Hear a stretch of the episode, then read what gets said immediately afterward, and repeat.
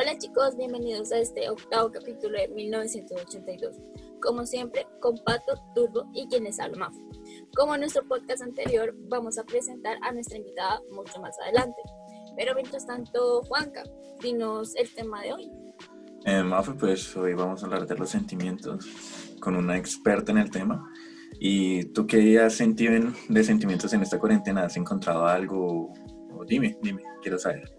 No, pues Juanca, yo creo que como todos, eh, pues hemos sentido como, pues no, como un sentimiento como de tristeza, como de, no sé, como de melancolía, al, pues al ver que nuestras vidas como que radicalmente cambiaron.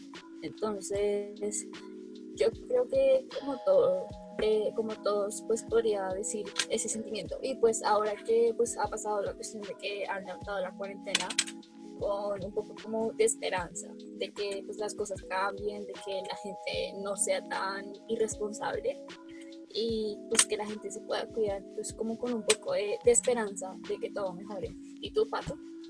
Pues fíjate que me ha pasado todo lo contrario realmente, porque yo igual, es, es que yo no soy una persona de salir mucho ni nada de eso, entonces he descubierto muchas más cosas que hacer acá en, en la casa de las que ya hacía. Entonces, no, la verdad no, no he tenido ese sentimiento como de tristeza, como de melancolía. La verdad no, no, no, no me, no me he sentido mal. De hecho, me he sentido mejor en muchos aspectos porque puedo aprovechar más el tiempo, puedo hacer más cosas que me gustan.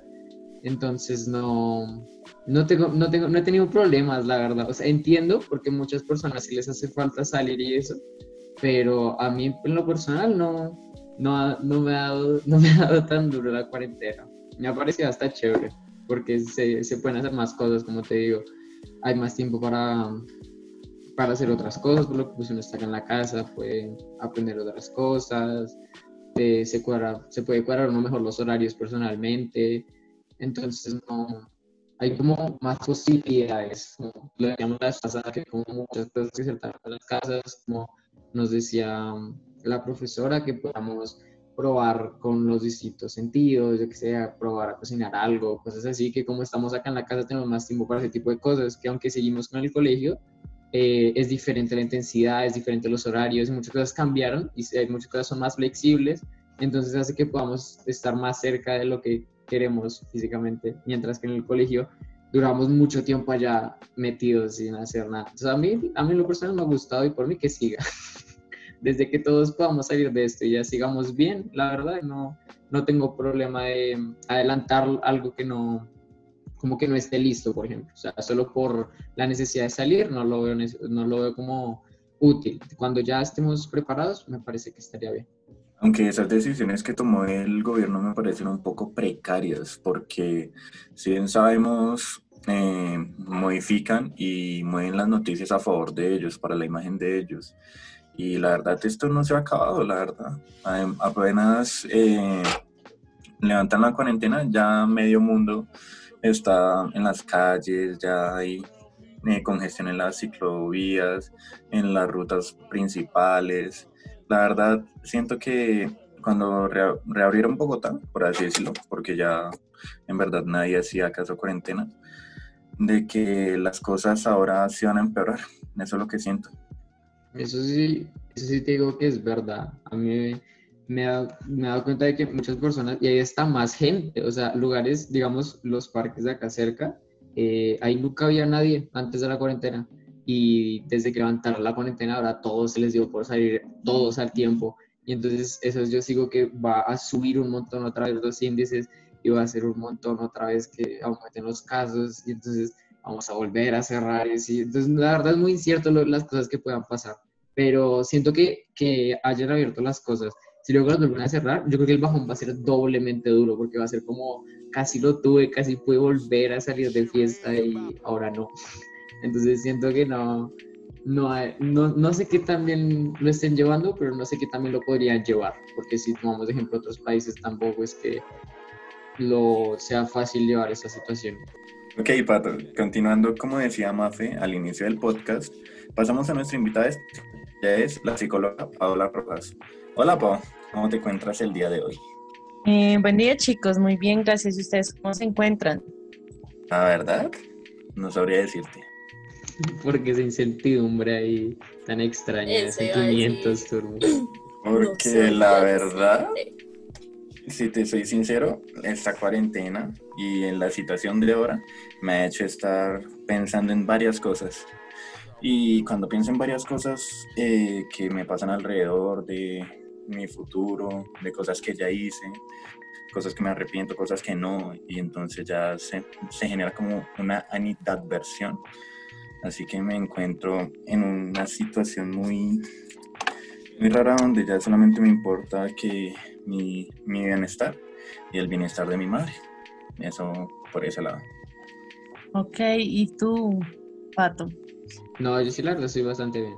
No, no he tenido ningún problema como ya he hecho en esta cuarentena. Entonces, pero sí, sí hay muchas personas que se han sentido como con lo que decía Turbo de como esa ansiedad, como miedo, como desesperanza de, de lo que está pasando. Bueno, no saber realmente en qué, pues qué hacer con, con esta pandemia que estamos viviendo. Entonces no sé si tú puedes explicarnos mejor por qué está sucediendo, aparte de pues estar encerrados. Muy buena pregunta.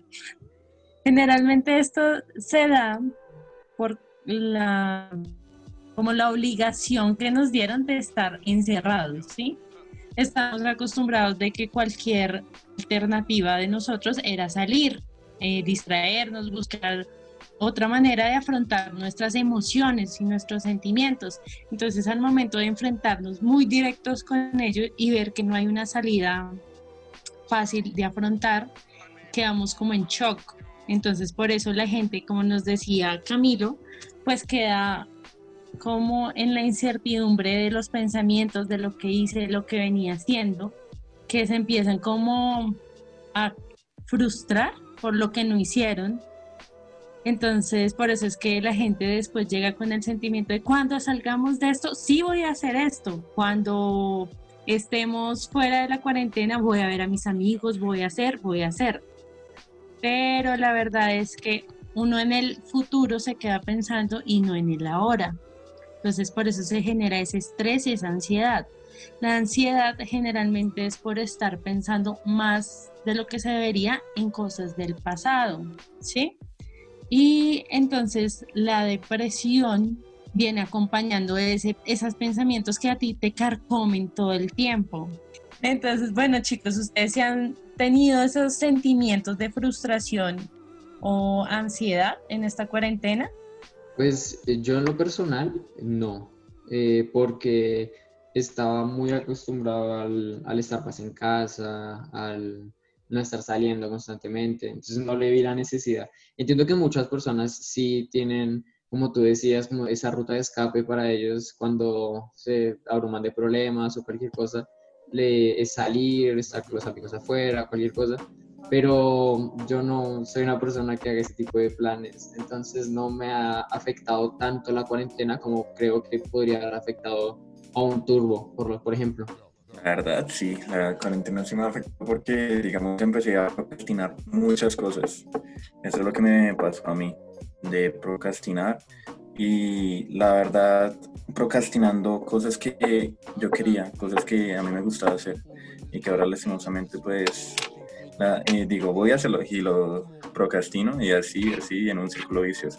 Y no sé, Mafe, Pues yo turbo también he tenido como, pues no como ansiedad como esto, sino a veces como, no sé, como la incertidumbre de qué va a pasar, o sea, de qué tanto las cosas van a cambiar, cómo las cosas nos van a cambiar a nosotros como sociedad.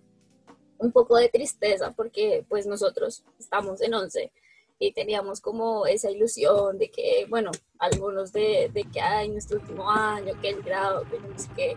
Entonces sí da como un poco de, de tristeza, como de frustración.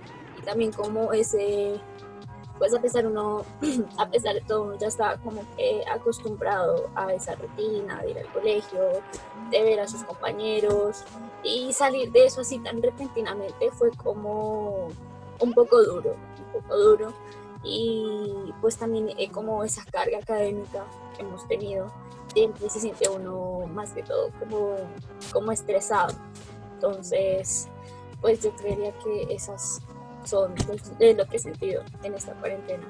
Pero, profe, una pregunta pues para ti, ya que pues tú eres como la psicóloga de nuestra institución, pues cómo ha sido para ti tratar eh, las emociones de, pues, de los estudiantes, porque muchos han entrado como en crisis, como en esto, ¿cómo ha sido para ti manejar la situación de los estudiantes?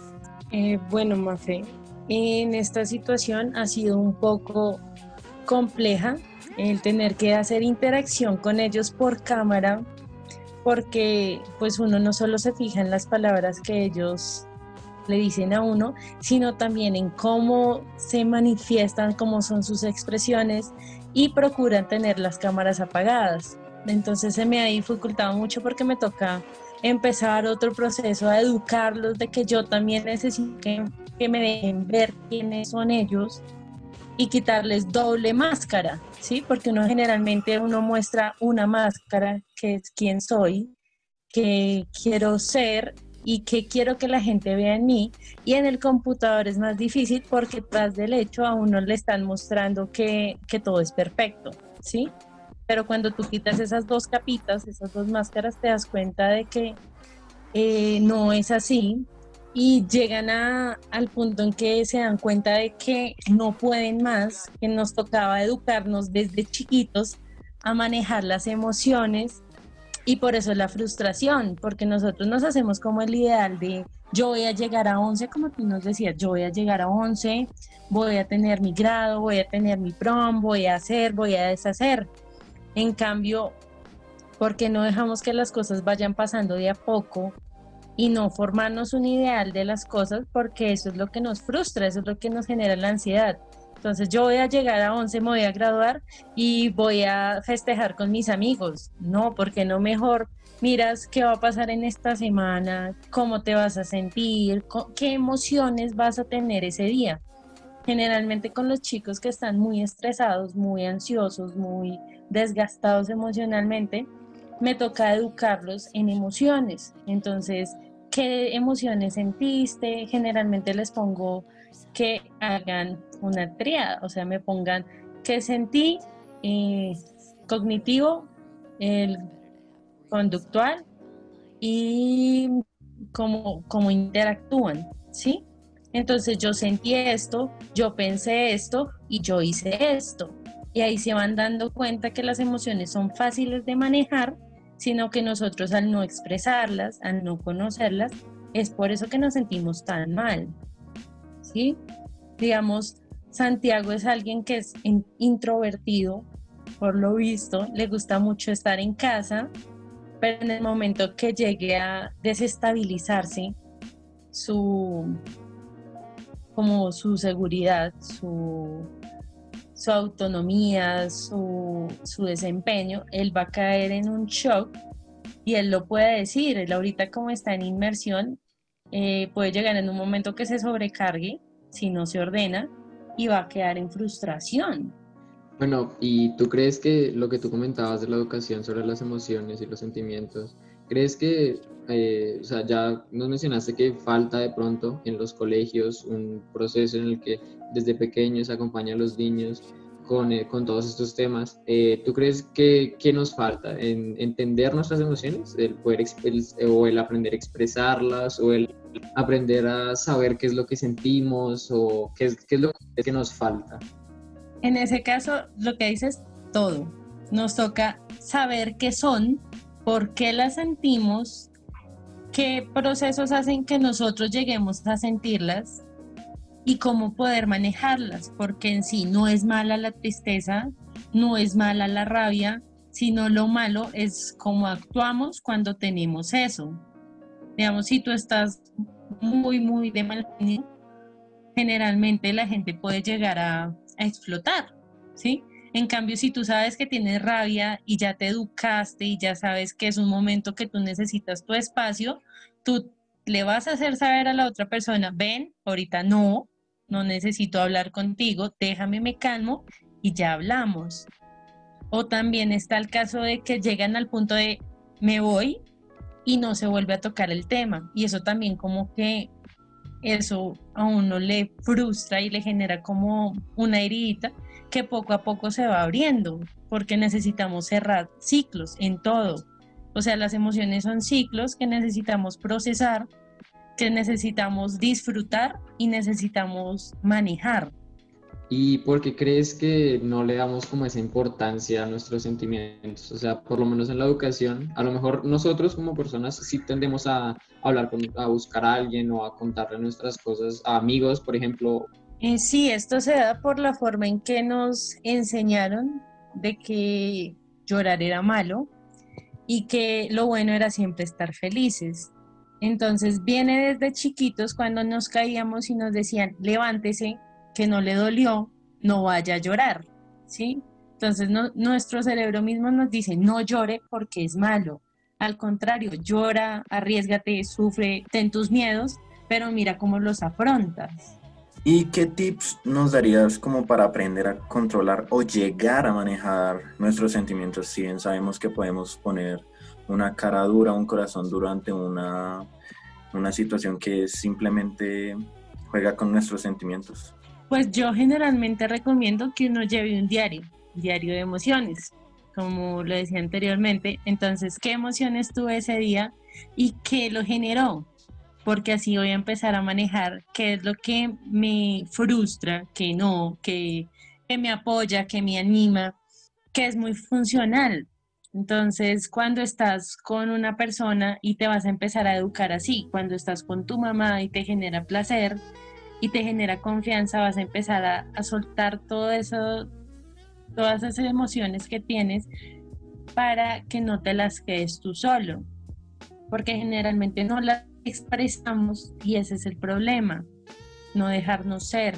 También hacer actividades que nos gusten, digamos, hay chicos que les gusta meditar, meditar es muy funcional pero si no nos gusta meditar, entonces bailemos, cantemos, hagamos actividades que a nosotros nos gusten, aunque las hagamos mal, porque no necesariamente nos toca hacer todo perfecto. Pero sí tener algo que a nosotros nos anime, que no sea del gusto de todos, está bien. Pero si escribir, hacer un diario, hablar con la familia, jugar, son fáciles. Eh, bueno, profe, ya que metiste un poquito el tema de los deportes, que era nuestro tema del podcast pasado, ¿por qué crees, pues según tú y según pues la psicología y lo que tú sabes, eh, porque bien sabemos que la gente en cuarentena empezó mucho a hacer deporte, que hacer ejercicio, que hacer una cosa, que la otra, y pues lentamente eso ha ido bajando, o sea, eso ha ido como volviendo a la normalidad, porque mucha gente que no o sea, prácticamente no hace deporte, no empezó a hacer así de la nada que por aprovechar la cuarentena. Entonces, ¿tú por qué crees? Y pues según lo que sabes, que pues tomó otra vez como ese ritmo de hacer, ser muy productivos a no hacer nada. Bueno, sí, esto se dio fue más que todo por motivantes. Cuando tú tienes unos motivantes que te dicen, no, mira, aprovecha la cuarentena, tu mismo cerebro te va a decir, sí, sí, aprovechalo.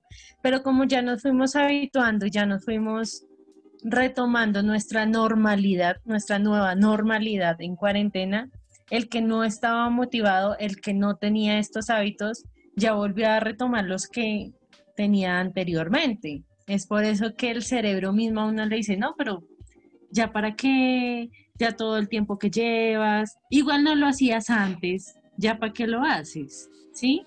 Es más como nos habla nuestro mismo cerebro que nos dice, no, si no es un hábito ya forjado, formado en cada individuo, es muy complicado que lo vaya a seguir. Y adicional, todos queremos un resultado instantáneo.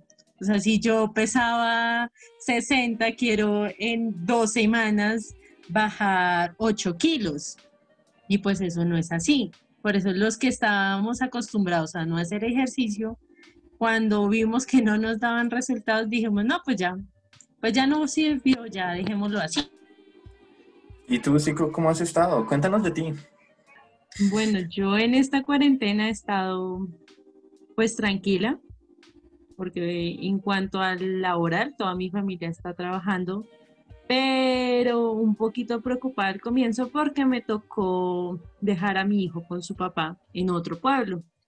Al comienzo sí fue poco complicado porque la paranoia a mí sí me desespera, a mí me desespera que la gente esté como tan paranoica porque a uno lo, lo recargan de esa paranoia. Entonces yo no suelo ver noticias, a mí me tienen informada, pero no me gusta ver las noticias porque me, me generan como pesimismo y yo soy de las que no puede dejarse cargar de eso o mi mente sí me está diciendo, bueno, nos va a ir mal, nos va a ir mal, nos va a ir mal. Entonces, al contrario, me toca ver cosas bonitas, estar metida en redes, pero viendo cosas que me digan como sí, vamos a salir, vamos a estar bien, no hay ningún problema. En cuanto al ejercicio, no lo cumplí, porque la verdad eso sí, no, nunca he sido buena, pero sí retomé mucho la lectura, aproveché mucho para hacer mis, mis cuadernitos, así como les digo a ustedes, de emociones yo tengo un cuaderno en donde me escribo cosas bonitas, que eso siempre le digo, manéjenlo también, que me digo, eres la mejor, vamos muy bien, hoy no te fue tan bien, pero todo va a salir bien. Y eso es algo que a mí me apoya mucho motivacionalmente, porque pues eh, yo estoy acostumbrada que a mí tampoco me han educado en emociones y cuando a mí me, me tocó afrontar, educar a otro en emociones, sí me tocó tomar el rol de, bueno, yo quiero y yo le enseño que se afronte al miedo, que llore, que sufra, que todo lo disfrute. Entonces, a mí eso sí me ha gustado esta cuarentena, conocerme más de quién soy yo. No sé si a ustedes les ha ayudado la cuarentena a conocerse, a saber cosas que no, que nunca pensaron que harían o que les gustaba. Y sí, pues, profe, yo que he descubierto en la cuarentena, mm, la verdad, eh, pues no como tal descubierto, sino que he aprendido muchas cosas. Una de esas yo creería que a cocinar. Yo antes, la verdad, no era preparada como lo básico de pronto, que un arroz y una carne. Eh, estuve un tiempo también fuera de la ciudad y allá mi abuela y mi tía me enseñaron a hacer muchas cosas de comida ya para que cuando llegara a la casa pudiera practicar y pues me he dado cuenta que es algo que pues me está gustando.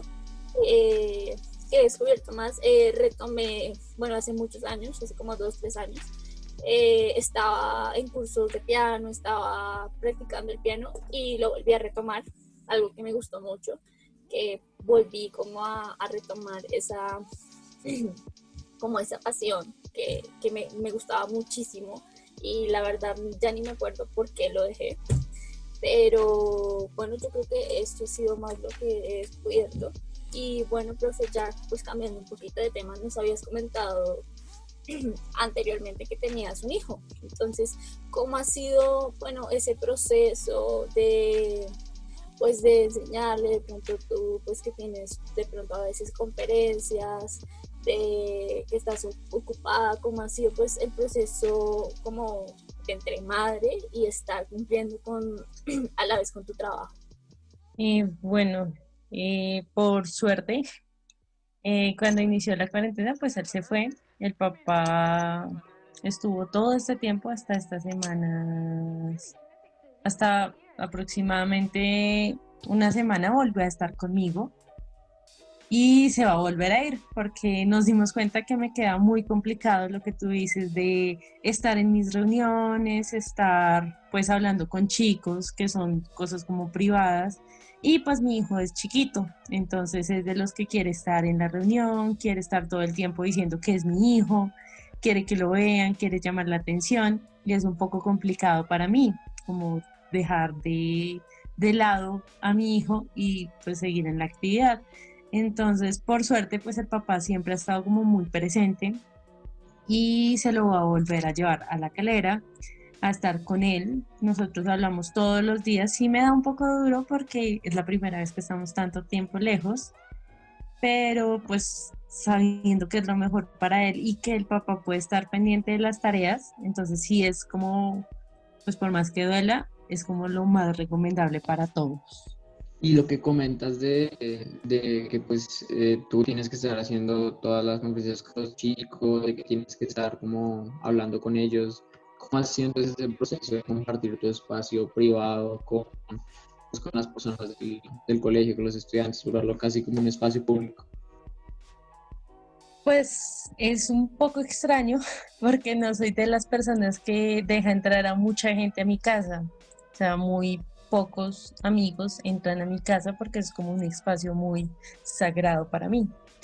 Pero procuro estar en la sala, estar bien ubicada, estar en un espacio que pues que nadie me va a interrumpir y adicional se me ha dificultado porque también lo que yo hablo muchas veces mis papás se quieren meter como en las recomendaciones que hablamos con los niños entonces de que no dígale tal cosa no pero yo no déjenme que estoy haciendo mi reunión y con el chico pues si estoy con un chico que sea difícil de hablar en el momento que él escucha otra voz, ya se inmuta y dice, no, alguien me está escuchando, ya no, no, le puedo decir nada a la psico porque ella va a estar contándole a otros. ¿Sí? Entonces, en ese espacio sí se me ha hecho como difícil es trabajar desde la casa cuando mis papás me escuchan.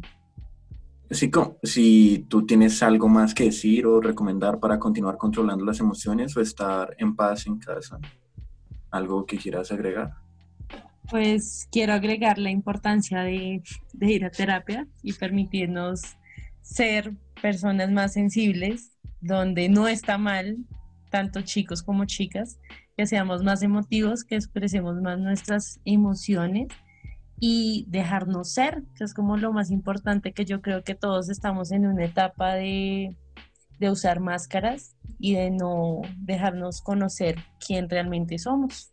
Eh, gracias, profe, por esos consejos y pues es verdad lo que tú dices, muchas veces necesitamos como ir a terapia, como priorizar nuestros sentimientos y pues espero que para nuestros oyentes eh, pues les deje un poquito de reflexión eh, lo que hablamos el día de hoy. Y bueno, profe, gracias por estar aquí, sabes que pues aquí eres bienvenida, profe. Y nada, pues para nuestros oyentes, no olviden seguirnos en Instagram como 1982 raya al piso y M raya al piso. Y bueno, cuídense mucho. Nos vemos en el próximo podcast.